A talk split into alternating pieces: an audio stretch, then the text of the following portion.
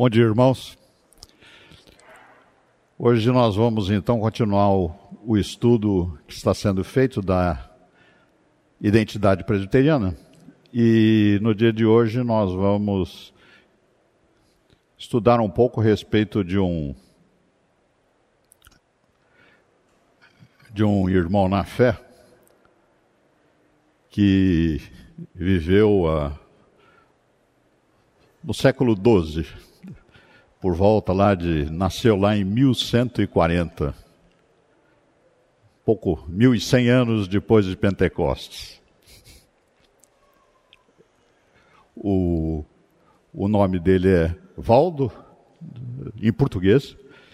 Ele, a região dele falava lá provençal, é antes do francês, então possivelmente o nome dele fosse Vodê ou Valdez, mas em português nós usamos Valdo. Ah, e aí eu lembrei de, de que a história está sob Deus. E esse texto nos lembra bastante bem. Isso está lá em Isaías, no capítulo 14, o versículo 24, e diz lá que jurou o Senhor dos Exércitos, dizendo: Como pensei, assim sucederá e como determinei, assim se efetuará.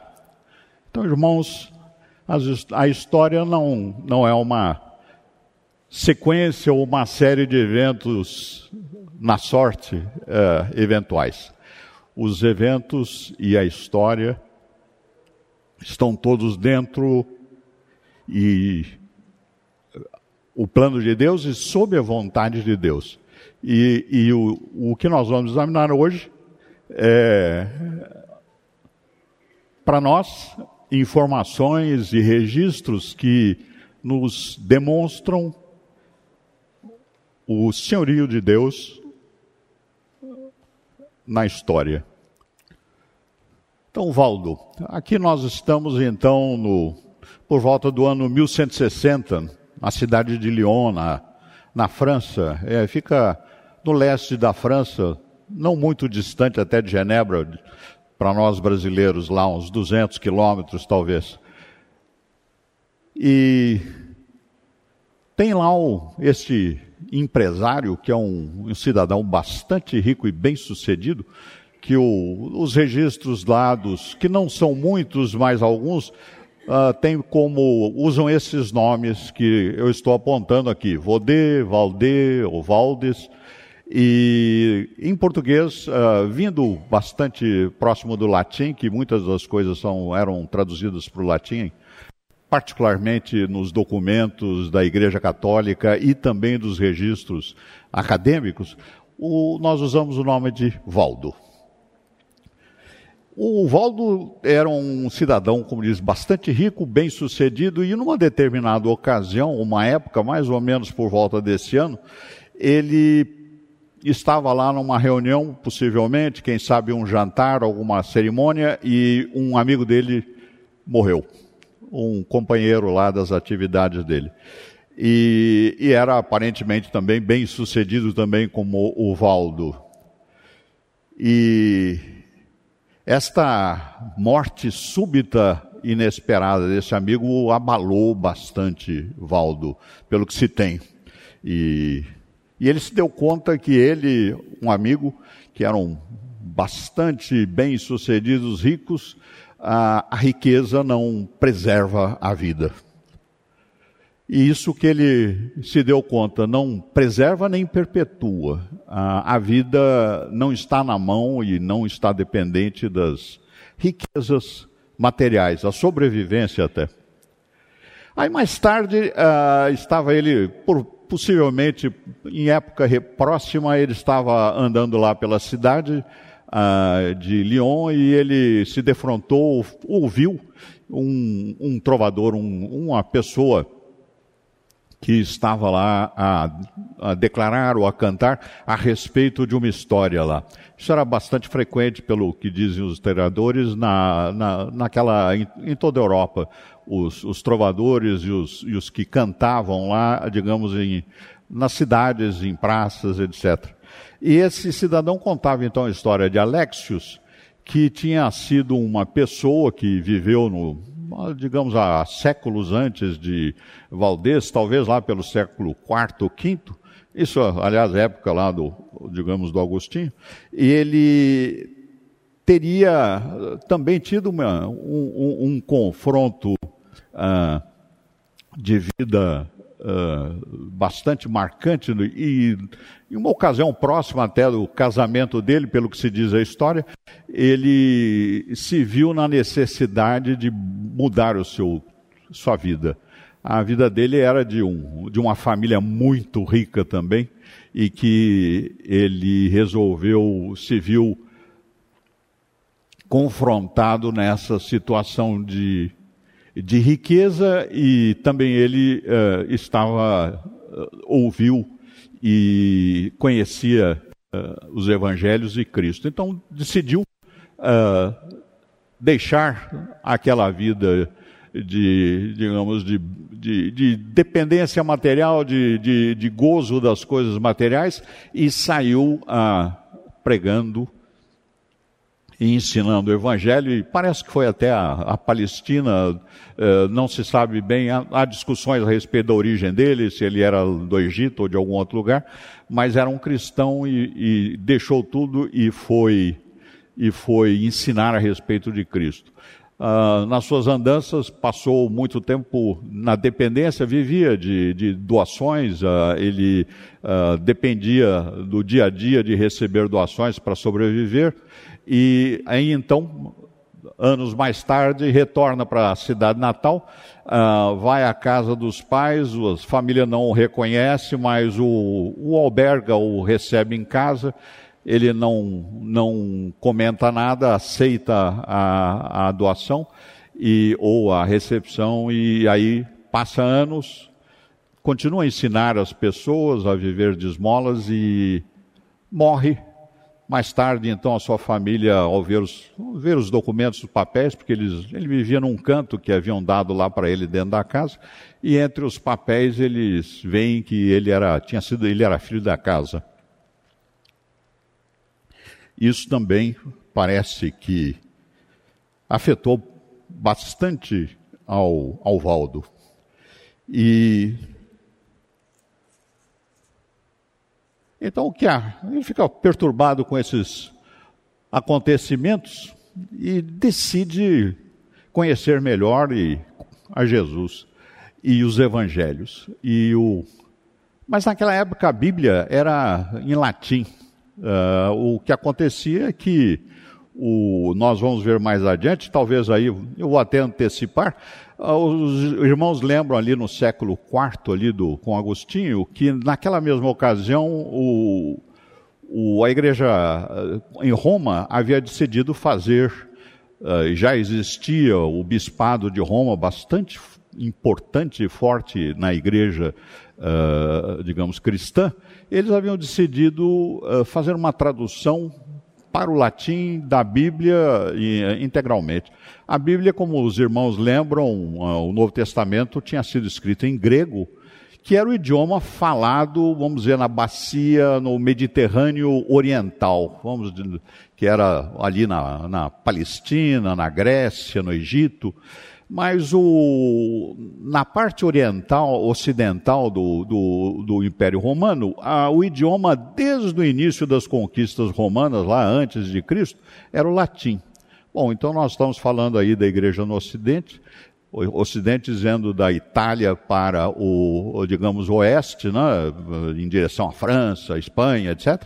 E era o latim, e não havia textos em latim. Então, lá no quarto século, o, pediu-se para um, um, conhecido e um talvez um, um, um, contemporâneo, sem dúvida nenhuma, de Agostinho, uh, o Jerônimo, para fazer uma tradução em latim, foi feita. E essa tradução era a tradução que subsistia há 700 anos dentro do ambiente da Europa Ocidental. E o latim tinha deixado de ser uma, um, idioma uh, usado pela, pela população e nós vamos ver um pouco adiante as razões, E os idiomas regionais tinham crescido. Por exemplo, nessa região do sul da França era o provençal.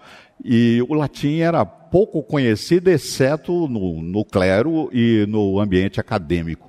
Ah, o povo em geral, inclusive esse comerciante bem sucedido, ele não, ele talvez entendesse um pouco do latim falado, não, não, seria improvável, mas ele não lia nem escrevia. E ele estava então numa situação complicada. E o que, que ele faz? Ele contrata a tradução uh, da Bíblia e também de uma série de escritos do, digamos, do, da patrísticos lá, que é Agostinho, Jerônimo, uh, Ambrósio, Gregório, ele contrata uma parte desses, os textos mais conhecidos e principais, e ele faz uma tradução para o provençal. E isso, idioma regional. A consequência é que ele agora pode estudar e decora até os textos. E conhece aprender e segue ele a aprender a Bíblia. Mas uh, diz lá uh, os historiadores que não resolve a questão espiritual dele. A angústia permanece. E como é a preocupação do, do, do Valdo assegurar a salvação? E continua a procurar aconselhamento. E alguém então o aconselha e lê o texto lá de Mateus 19, versículos 21 a 24, que nós conhecemos, mas vou, vou relembrar. Então, eis que alguém aproximando-se, isso aproximando-se de Jesus, lhe perguntou: Mestre, que farei eu de bom para alcançar a vida eterna? E respondeu-lhe Jesus: Por que me perguntas acerca do que é bom? Bom só existe um. Se queres, porém, entrar na vida, guarda os mandamentos. E perguntou o moço lá: Quais?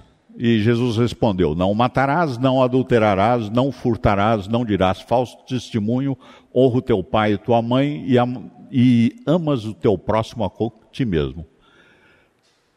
E replicou o jovem: Tudo isso tenho observado, que me falta ainda. Disse-lhe Jesus: Se queres ser perfeito, vai e vende os teus bens, dá aos pobres e terás um tesouro no céu. Depois vem e segue-me. Tendo, porém, o jovem ouvido esta palavra, retirou-se triste, porque por ser dono de muitas propriedades. Então disse Jesus aos seus discípulos: Em verdade vos digo que um rico dificilmente entrará no reino dos céus. E ainda vos digo que é mais fácil passar um camelo pelo fundo de uma agulha do que entrar um rico no reino dos céus de Deus. Esse caso aí, o texto e a ocasião aparentemente confrontaram de maneira fulminante ao Valdo. Aí uh, diz, dizem lá que Valdo disse isso. Eu tinha mais cuidado com as coisas da criação do que com o Criador. Decide então seguir a Cristo, confiar em Deus e não mais nas suas riquezas. As ações dele são realmente eh, decididas. Dá para a esposa metade do seu patrimônio, e que era muito, no sentido, era um homem muito rico. Ele tinha, dizem até que, além de comerciante, era banqueiro dá metade de seu patrimônio à esposa, provê para as filhas e distribui tudo mais para os pobres. Passa a ensinar Jesus nas ruas de Lyon e viver de esmolas. O Valdo viveu então nessa época de 1140 a 2005, 2007. Alguns dizem até que ele viveu até 2015, 2016, mas não, não há registros específicos. Então essa, essa ocasião é razoável. O que é interessante nós lembrarmos que isso é mais de mil anos depois de Pentecostes. Lá de Pentecostes, como nós lembramos, de Jerusalém, a igreja se espalhou para todas as direções. Uh, lembramos uh, e temos estudado aqui, uh, e vocês conhecem, a respeito das missões dos apóstolos e os registros que nós temos no, em Atos e também seguindo nas cartas, uh, foram para todas as direções, norte, sul, leste, oeste. Há poucos registros que nós conhecemos nos textos bíblicos a respeito da expansão da igreja, por exemplo, pelo Egito e pelo norte da África, mas ela ocorreu também. Foi também para a região norte da Europa, para a região do Mar Negro, Báltico, Ásia. o, as questões da expansão da igreja foi generalizada. Lá, o que nós lembramos lá, que conhecemos, no, o Império Romano perseguiu particularmente o crescimento da igreja. E nós temos uma série de eventos e casos, imediatamente com o apóstolo Paulo e outros, Pedro fazendo registros, uh, também até o próprio João, na questão do Apocalipse, ele mesmo sofreu perseguições pessoais e diretas por ser apóstolo. Mas crescendo o cristianismo dentro do Império Romano, o, a partir do, do, ano 313, aí um antes do nascimento de Agostinho, o culto cristão passou a ser permitido em todo o Império Romano. Era proibido, mas passou a ser permitido. Em 384, passou a ser a religião oficial do Império Romano. E no Império Romano, como nós lembrávamos, tinham dois idiomas. Aí era uma lembrança importante pela questão do texto, do texto em latim e da necessidade de tradução para o provençal. E nós vimos lá é, essa questão do domingo passado. Então, a Vulgata foi publicada em 406, ou seja, 750 anos aqui antes do, da, da, desses eventos. E um importante evento também nós vamos ver a consequência foi a divisão do Império Romano, que ficou em dois impérios, o leste e o oeste, o bizantino e o uh, ocidental romano. Essa região do século IV e V foi uma região que os que conhecem a história e provavelmente conhecem bem melhor do que eu, uh, foi a época da invasão dos bárbaros, na, particularmente na Europa. No Oriente também, ali no Império Bizantino, houve questões de invasões, mas o Império Romano foi fustigado por grandes invasões, o que levou à queda do Império Romano em 474. E no lugar do Império Romano surgiram, consequência das invasões dos povos que vieram, diversos reinos, países com idiomas regionais. E o cristianismo, mesmo nessas circunstâncias de invasões, de, de povos vindo de outras regiões, todos pagãos, mas o cristianismo continua expandindo e conversão crescente. Aí, a, digamos, é um, a, a indicação para conhecimento. Aqui é parte ocidental, uh, o Valdo estava mais ou menos nessa região aqui. E aqui é, por aqui é Roma e Constantinopla mais ou menos por aqui, que era a sede do Império Romano Bizantino e Roma sede do Império do Ocidente. Agora, ah, nessa questão ah, da diferença de idiomas e também do estilo de, de igrejas que foram desenvolvendo no, no, Ocidente e no Oriente, primeiro pela questão do idioma dominante, que o lado oriental era o grego e do lado ocidental era o romano, e afora também as questões eh, que uh, estão sob a vontade de Deus, surgiram muitas questões conflitos, debates e que foram se acumulando no primeiro milênio. Nesses mil anos, houveram muitas questões doutrinárias importantes que foram ocorreram na igreja cristã. Ah, o que acontece é que no ano 1054 ocorre o cisma. O ano 1054, agora 100 anos antes de Valdo, ah, ocorre o grande cisma na igreja cristã. Ela se divide em duas igrejas, e o, como consequência das discussões e brigas eclesiásticas e políticas do, das duas sedes, o Papa de Roma e o Patriarca de Constantinopla excomungam um ao outro, se declaram o outro não cristão. Bom, com isso separa, divide a igreja, e isso, irmãos, ah, vamos deixar bem claro, né? isso daqui ah, está acontecendo na direção eclesiástica. A, a igreja de Cristo continua crescendo. Então surgem duas igrejas cristãs, romana e bizantina.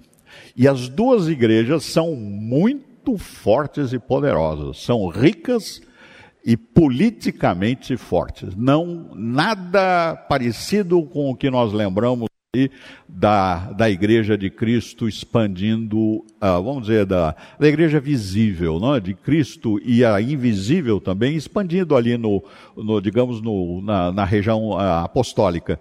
A Igreja de Cristo não era, não tinha sede mais, Jerusalém era, o, digamos, o início da Igreja, mas ela se espalhou por todos os lugares, reuniam-se os crentes, mas não era uma igreja que exercia ou pretendia exercer força política essas duas igrejas eram, essas duas organizações, instituições, tinham grande preocupação com o século. E aqui nós vemos a região das duas igrejas. A Igreja Católica Apostólica Romana, essa mais escura, ficou com esta região, e a Bizantina ficou com essa região. Uma das questões imediatas lá da separação foi aqui na região da Itália, lá, porque tinha uma discussão e briga de quem eram as igrejas lá, e a parte sul da Itália ficou com os bizantinos e centro-norte com os romanos. Agora, a igreja romana então cria uma estrutura clerical monárquica e que pretende através dessa estrutura, ter o monopólio do acesso a Deus. O, só o clero sacerdotal, os licenciados, como eram uh, denominados, podem ou pode proclamar Jesus. Eles, os, o clero é o intermediário exclusivo entre o homem e Deus, na, na missa, na palavra, pregação e nos sacramentos. O povo é chamado de laicato é, deve ouvir ao clero e a submeter. Mas tem um problema bastante grave. O clero fala em latim e os leigos, o povo, agora estão falando nos uh, idiomas regionais, ou seja, na Provença provençal. E o, a igreja e os padres lá falando em latim. O que acontece, aí uma lembrança, né? Leigo tem essa importância. Leigo é laicos, ela vem do substantivo grego laos, que significa povo. E esse adjunto aqui, uh, que é o ikos, uh, mostra e designa uma categoria distinta e inferior a outra, a outra categoria na própria sociedade.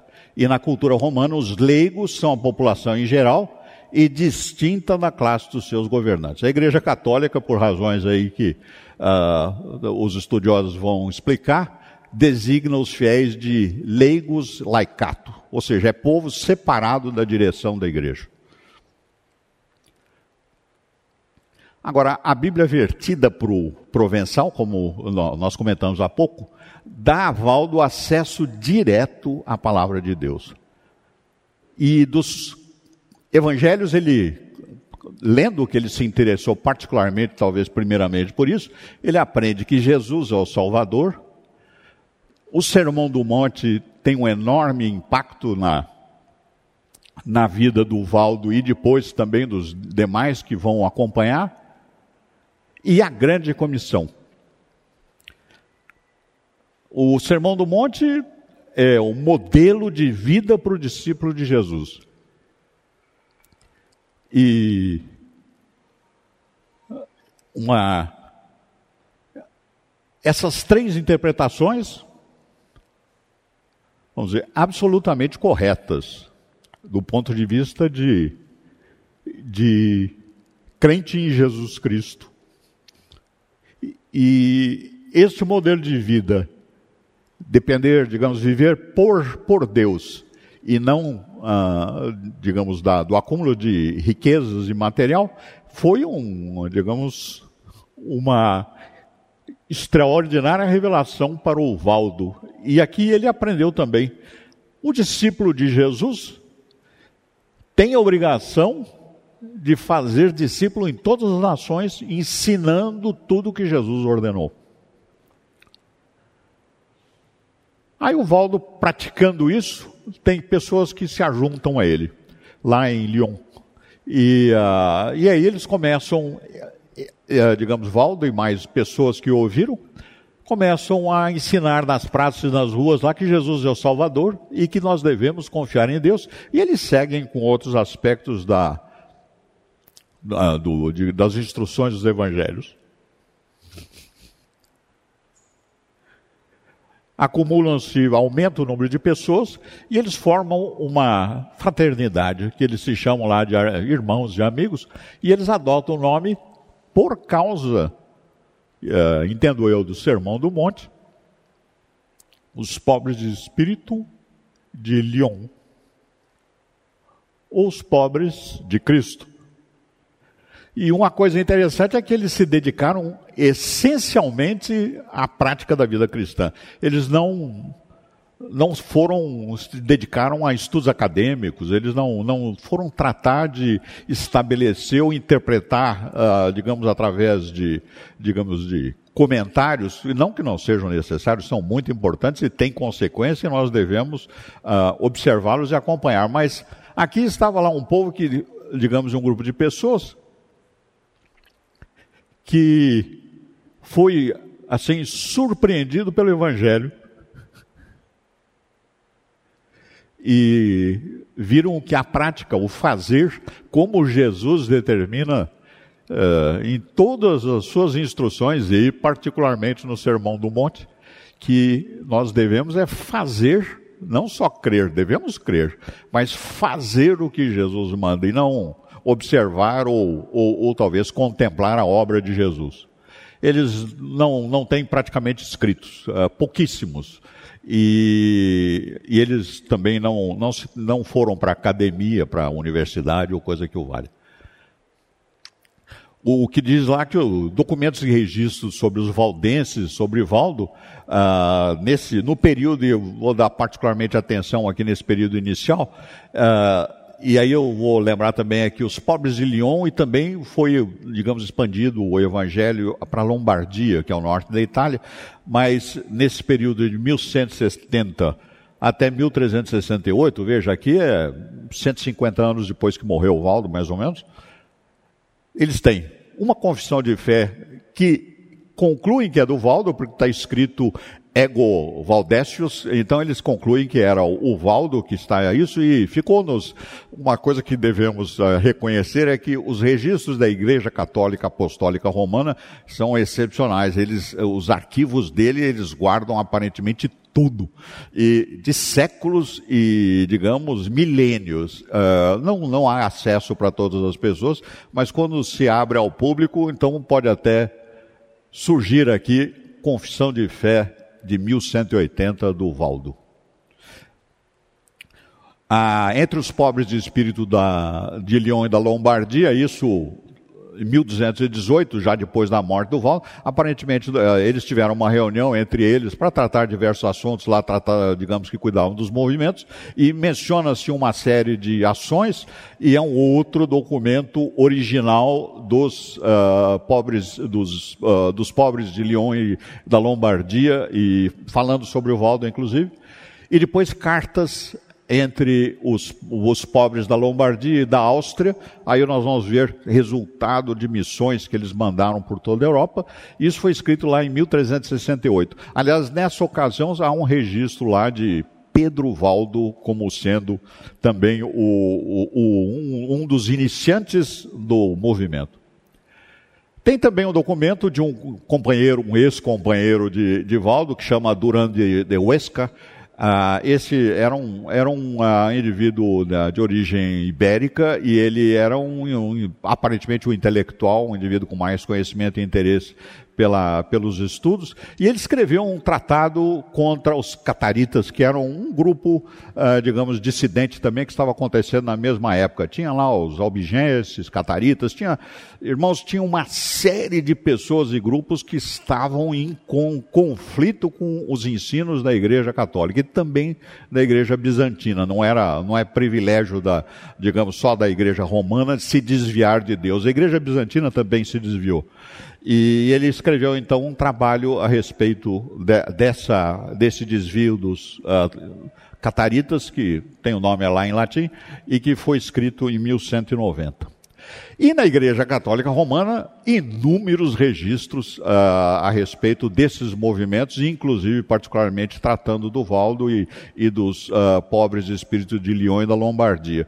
Uh, a boa parte desses, dessa, digamos, desses registros, eles têm lá a interpretação romana ou católica que, que julgam as ações deles de acordo com as convicções da Igreja Católica Romana, a qual o Valdo e os, uh, e os uh, pobres de Lyon e Lombardia estavam em conflito uh, doutrinário. Né? Aí, voltando às ruas lá de Lyon, agora a, a questão.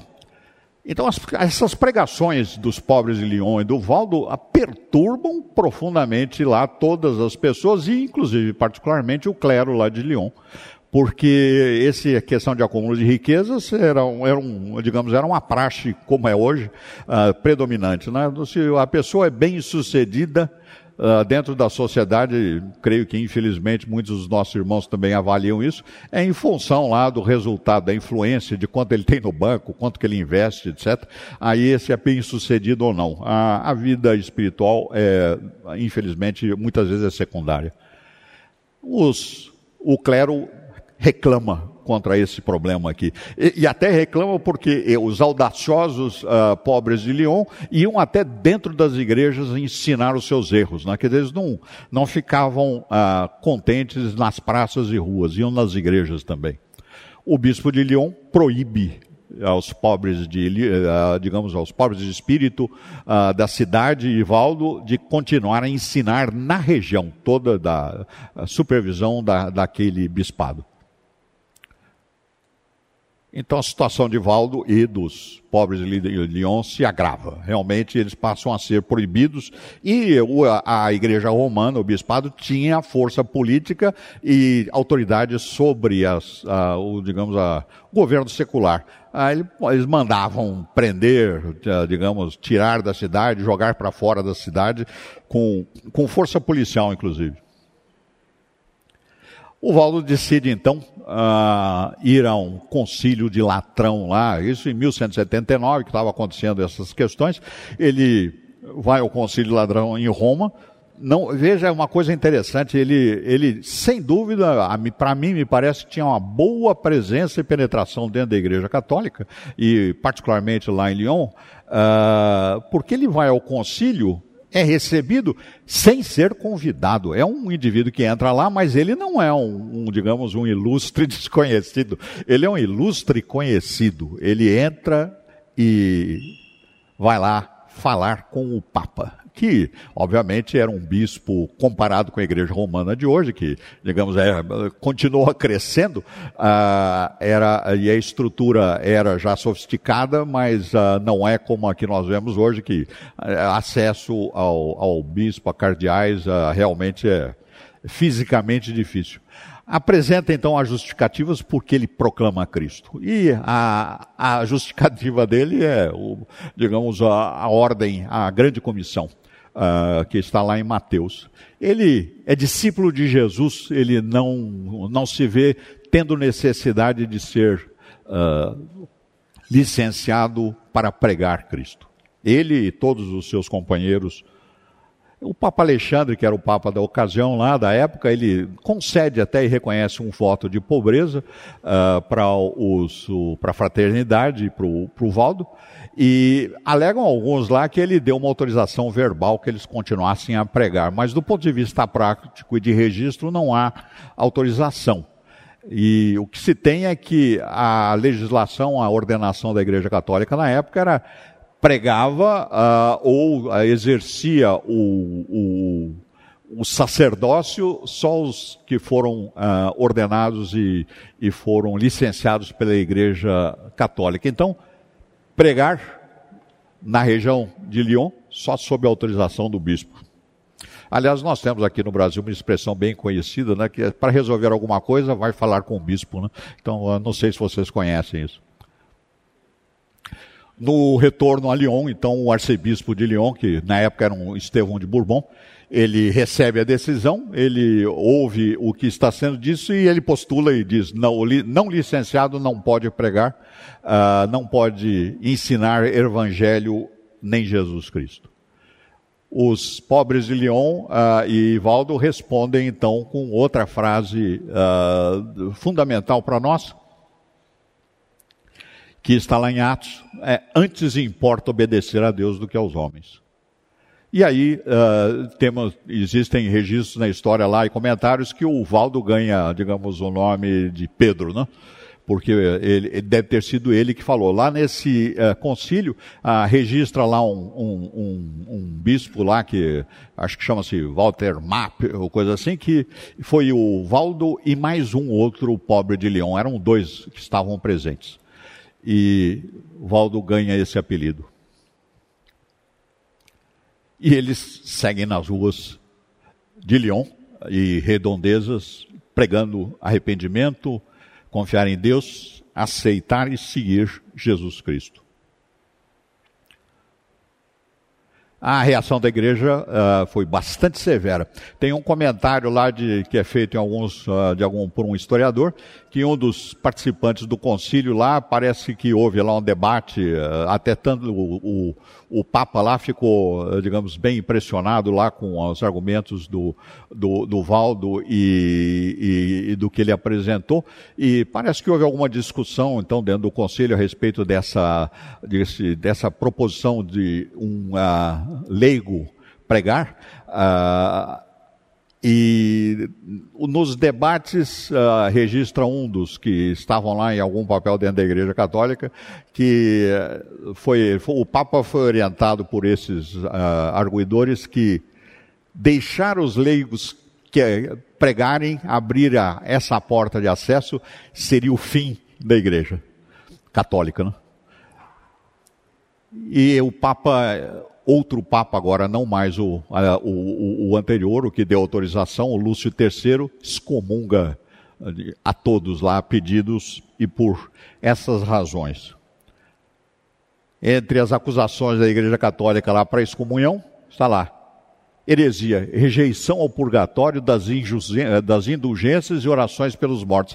É interessante, na Igreja Católica isso é, digamos, realmente uma heresia para nós fica evidente quão certo estava Valdo e os, e os uh, pobres de Lyon. Uh, tem que rejeitar mesmo, fizeram bem.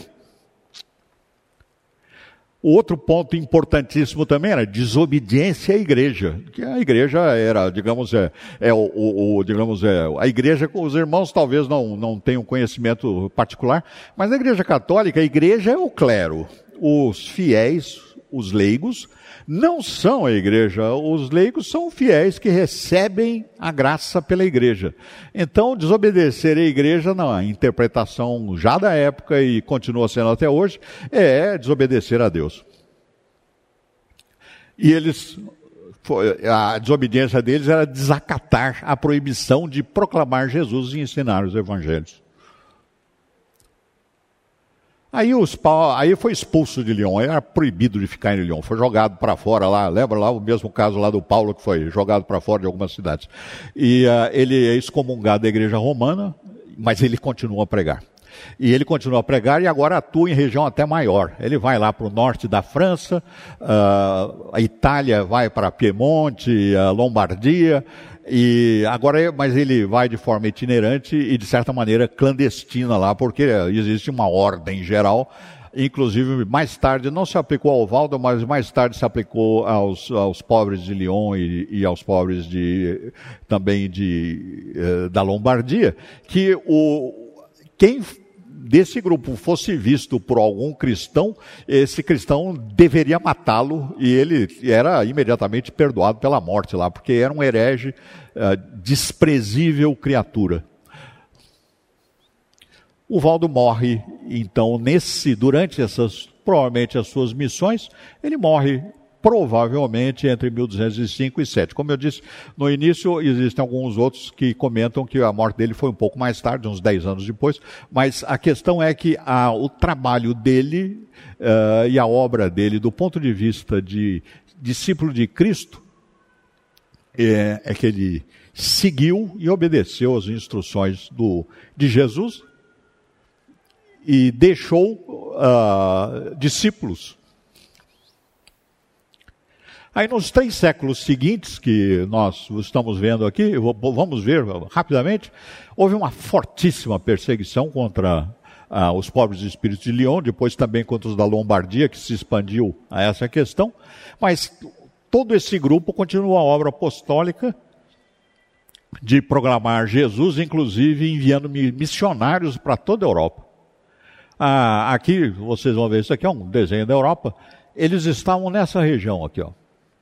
Mandaram para o sul da Itália, mandaram para o sul da França, norte da Espanha, Aragão e Catalunha, Mandaram para essa região toda do Vale do Reno e para o norte até Holanda. Alguns dizem que foi até Plymouth, na Inglaterra. Alemanha, enorme quantidade de, digamos, de igrejas valdenses ou de, eh, digamos, seguidores. Foram para a Polônia, praticamente lá na fronteira do mar, no, no Báltico. E também várias outras regiões intermediárias aí. Ou seja, eles partiram para a missão até os confins da terra Uh, durante esse desenvolvimento pós-Valdo, uh, eu creio, uh, então surgiram dois grupos entre os irmãos, os fraternos, pobres de Lyon e da Lombardia. Eram os pregadores que eram se dedicavam à palavra, só à palavra e ao ensino. Faziam foto de pobreza, não tinham propriedades, não tinham profissão, viviam de esmolas e doações.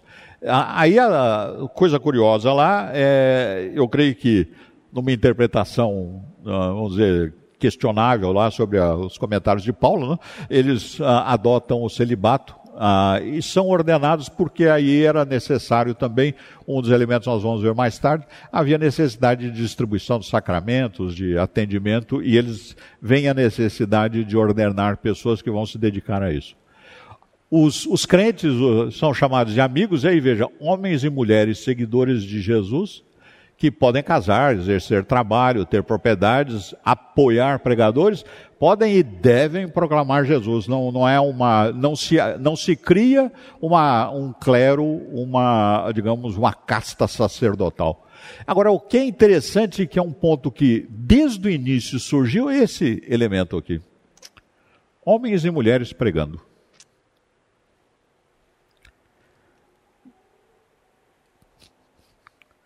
Aí as é convicções que acaba se podemos sintetizar através de uma série de escritos, inclusive graças aos registros na Igreja Católica Apostólica Romana. Nós temos lá que Jesus Cristo é o Salvador que eles têm. A grande comissão realmente é fundamental esse, esse digamos essa, essa obra o discípulo de Cristo segue as instruções de Cristo. Ou seja, ele faz, pratica o que Jesus manda. Ele não conhece, ele não aceita só, ele conhece, aceita e pratica. Prega com graça dada por Deus, tem forte sentimento de responsabilidade na salvação do próximo. O discípulo de Cristo é o, é o vetor que leva o evangelho. É, digamos, é o, é o que nós experimentamos nesses tempos de pandemia, são os que têm o vírus e passam para os outros. Então, este é o trabalho do crente, nós temos o vírus. A Bíblia é a palavra de Deus. Deus falou uma vez e por todas pelo seu filho Jesus. A palavra é dirigida à humanidade, isso é, em geral, não é só o clero que pode ler e interpretar. Qualquer inovação degrada a mensagem de Niva, não pode haver alterações, acréscimos uh, ou uh, extrações. E pois compromete a promessa de salvação e é contra o próprio Deus. O, os pobres de espírito de Lyon e da Lombardia não seguem o romanismo. Porque qualquer outra fonte de autoridade que não as escrituras são rejeitadas. Qualquer mediador entre Deus e homens que não Jesus Cristo, rejeitado que só o clero pode ouvir. Isso era um ponto interessante, muito importante na praxe da época da Igreja Romana, que era a confissão. Aliás, o comentário de grande parte dos estudiosos da Igreja Católica e Cristianismo romano é a confissão. A confissão, de certa maneira, escraviza o fiel ao sacerdote. Ele sabe todos os seus segredos particulares. Qualquer momento ele só dá uma piscada lá e lembra lá que o, o, o fiel então vai se submeter ao clero, não a Deus. E dizem lá, que só o clero pode ouvir uma confissão. O comentário deles é todos os crentes podem. Aliás, quem deve, quem deve sempre ouvir as nossas confissões é Deus. Mas se nós quisermos nos consultar a respeito de questões que nós temos e problemas, devemos entre irmãos.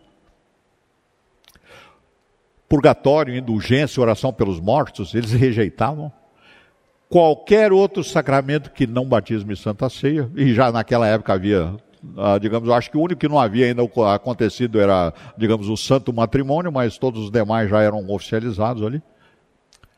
Isso aqui, sistemas monásticos e casta sacerdotal, absolutamente contra. Uma das coisas interessantes do que aconteceu e que se pode examinar é que o Valdo, ele deve ter sido oferecido.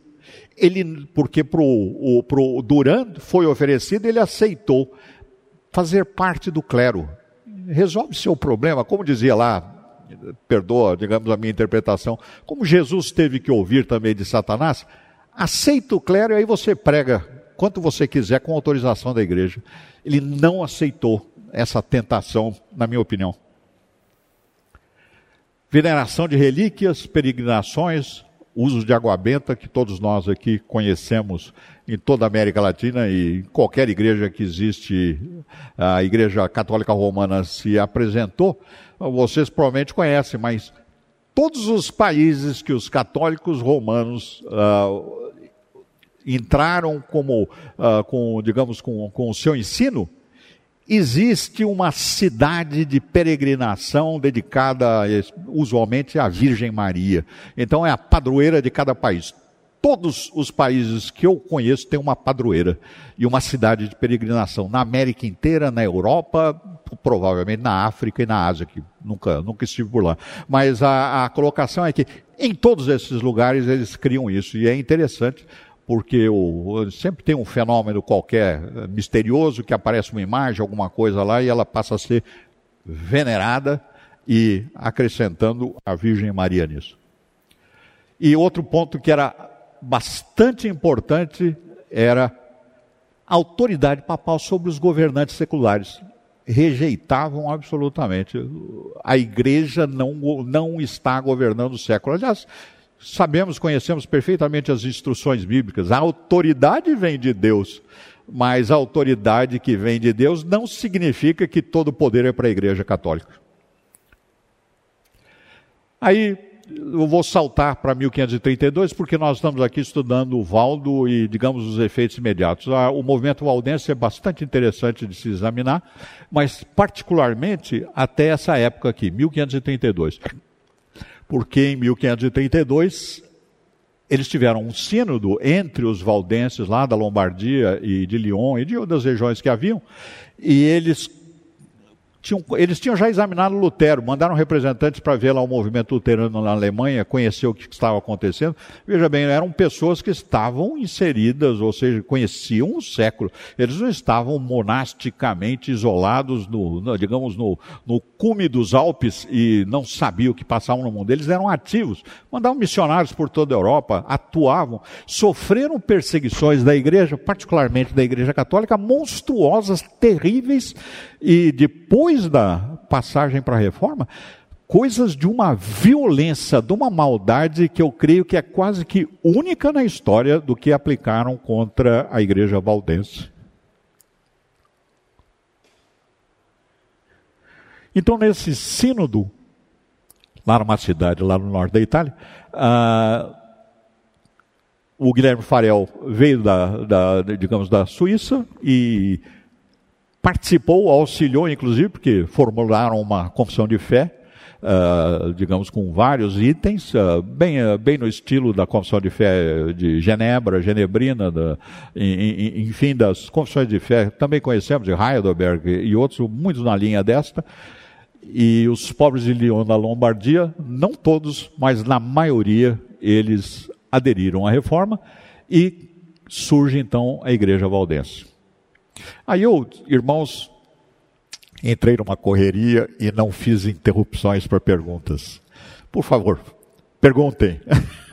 e a colocação é que, uh, digamos, o tema é muito interessante, né? E a gente vai, uh, digamos, tratando disso.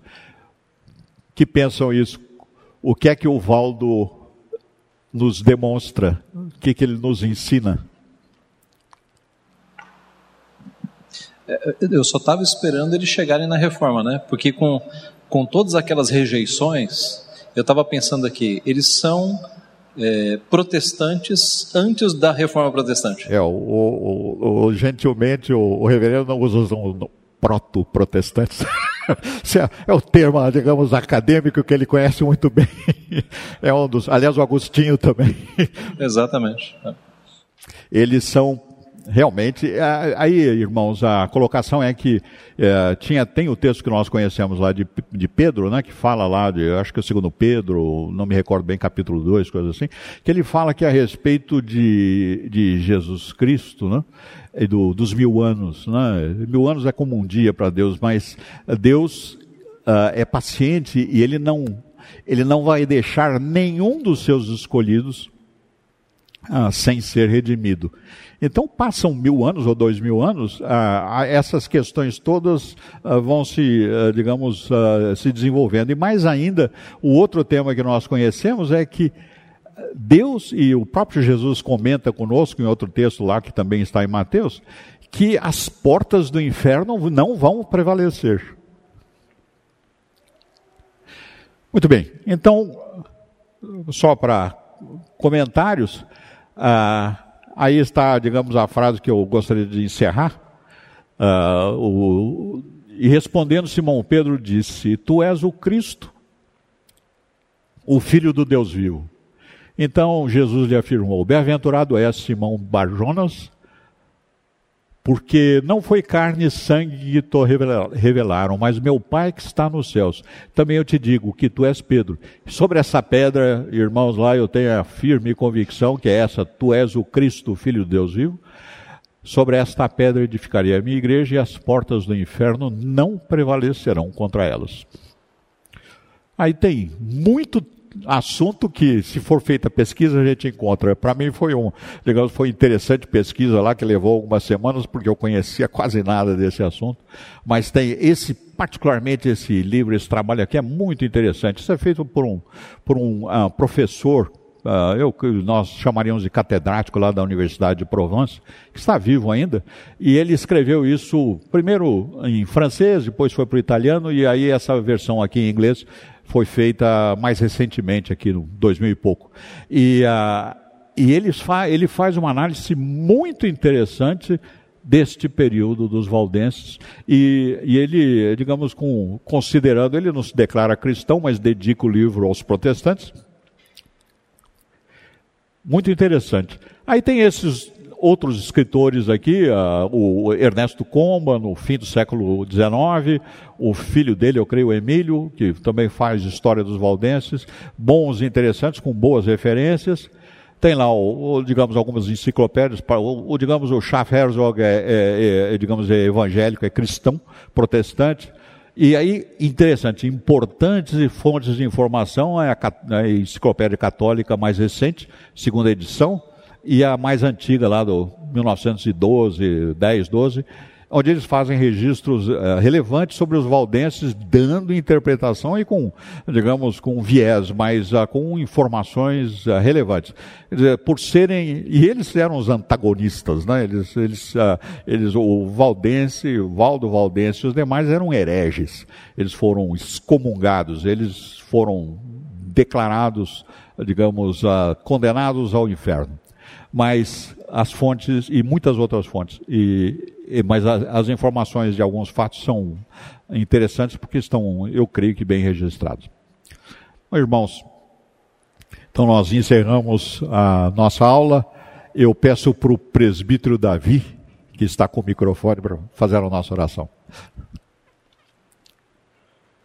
Santo Deus, nós te agradecemos mais uma vez por estarmos neste domingo, dedicando a tua graça e ao teu louvor nossos, nosso, nosso tempo que tu nos concedeu, ó Deus, nesse dia.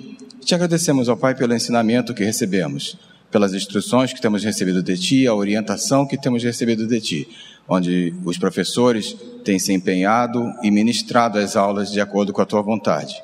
Nós te agradecemos por esse conhecimento que temos recebido de Ti, tanto como a pregação, que é o nosso alimento, também como esta aula, Senhor, que foi ministrada pelo Teu servo. Te agradecemos por esse momento. Te pedimos, ó Deus, que tu nos conduza até os nossos lares, nos despedindo para os nossos lares, para novamente estarmos na tua casa esta noite, louvando e engrandecendo o teu santo nome. Nós te oramos e te agradecemos, não por nossos méritos, mas por mérito de Cristo Jesus, que morreu na cruz por nós. Em nome dele que nós oramos assim. Amém. Amém.